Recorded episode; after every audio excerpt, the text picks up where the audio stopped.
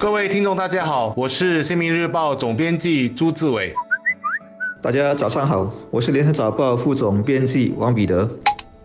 昨晚六点半到九点多，近三个小时的时间，所有新加坡人都和我一样，经历了一场 WhatsApp 和 Facebook 瘫痪的插曲。我不知道其他人的反应如何，但我确实是感觉好像少了一些什么。首先是我无法及时掌握 Facebook 上的信息，尤其当时是《新民日报》封面上载读者会上去发表言论的黄金时间。其二也是最重要的，我感觉自己与世隔绝了，WhatsApp 动也不动，只是一直。在提醒我可能有新的信息，但是我什么也看不到。而职业病使然，我还得赶快写一封电邮给其他同事，通知大家这段时间内如果有重要事情的话，就得以电邮沟通。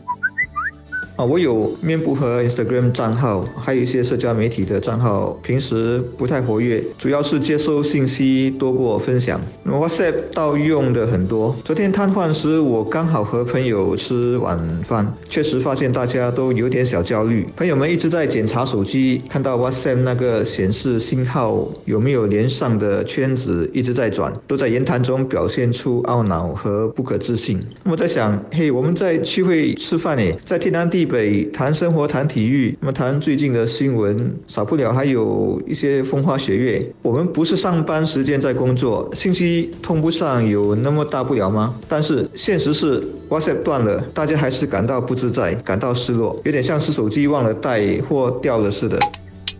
是的，我深深感受到生活受到了影响，就因为一家叫 Facebook 的公司出现了问题，而且后来我们还得知 WhatsApp、Facebook 和 Instagram 的瘫痪是全球性的，数以亿计的用户受影响。这里或许可以讲一下 Facebook 的影响力，他们在全世界共有多达二十三亿的用户。到目前为止，Facebook 还没有公布造成瘫痪的原因。他们在接受路透社的访问时，只是说有些用户在使用应用时或许无法登录，但问题现在已经解决。他们对对于事件造成的不便感到抱歉。这是 Facebook 在过去一个多月以来第二次碰到较大瘫痪的事故。在上个月十四日，Facebook 旗下的产品也发生了近十个小时的瘫痪，导致部分用户无法载入以及浏览应用。当时就有外国媒体指出，如此长时间的瘫痪势必让在 Facebook 投入巨资大打广告的商家造成损失。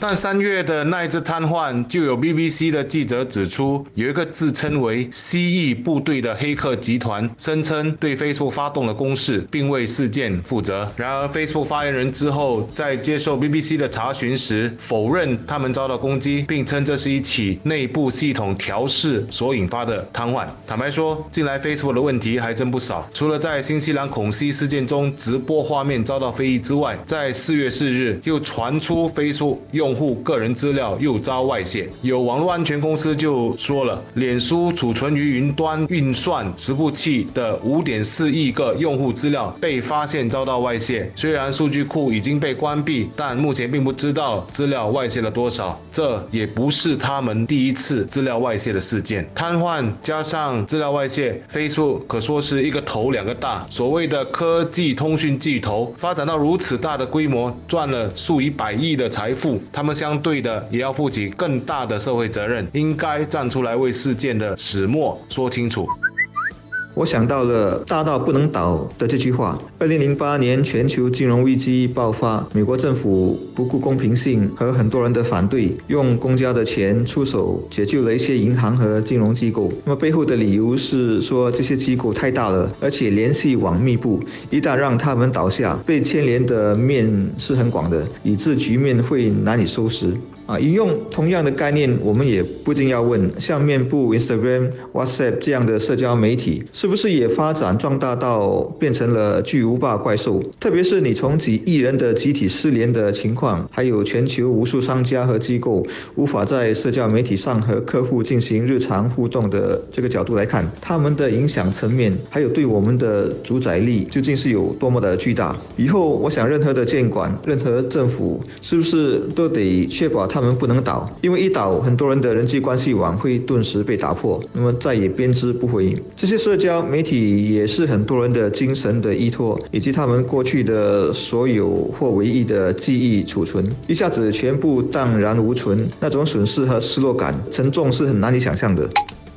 我昨晚就一直在思考，把所有鸡蛋放在同一个篮子的问题。对于许多新加坡人而言，我们最常使用的即时沟通应用是 WhatsApp，我们最常上的社交媒体就是 Facebook 和 Instagram。这几年发展下来，我们对这些产物从毫无观念到对他们充满依赖，好像生活中没有他们就活不下去一样。然而，最为搞笑的还是这些科技巨头自己本身都很少用自家产品，有的甚至不让他们年幼的孩子触及。我想，昨天短时间的 Facebook 瘫痪，或许也在告诉我们一个道理：任何事情都是一把双刃剑。科技与我用得好，就能在不干扰我的生活的情况下为我服务；如果用得不好，让它挟持了我们的生活，那我们也只能感叹自作孽不可原谅啊。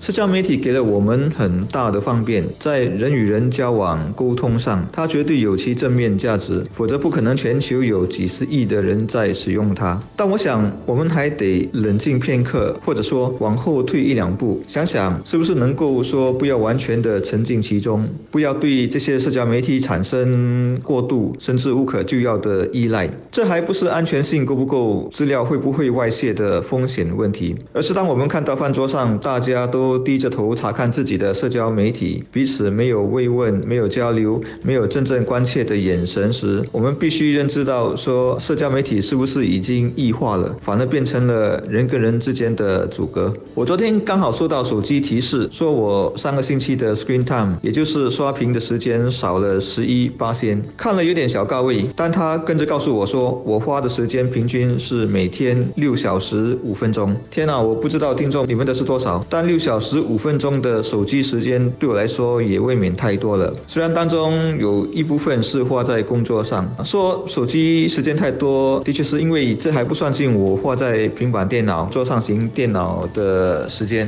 也许大家应该提醒自己说，是不是应该关机了啊？阅读时要关机，旅行时要关机啊，睡觉的时候更要关机。也许和朋友吃饭的时候最好也能关机。要多告诉自己，关机是好。习惯没有了手机，你也是可以活下去的。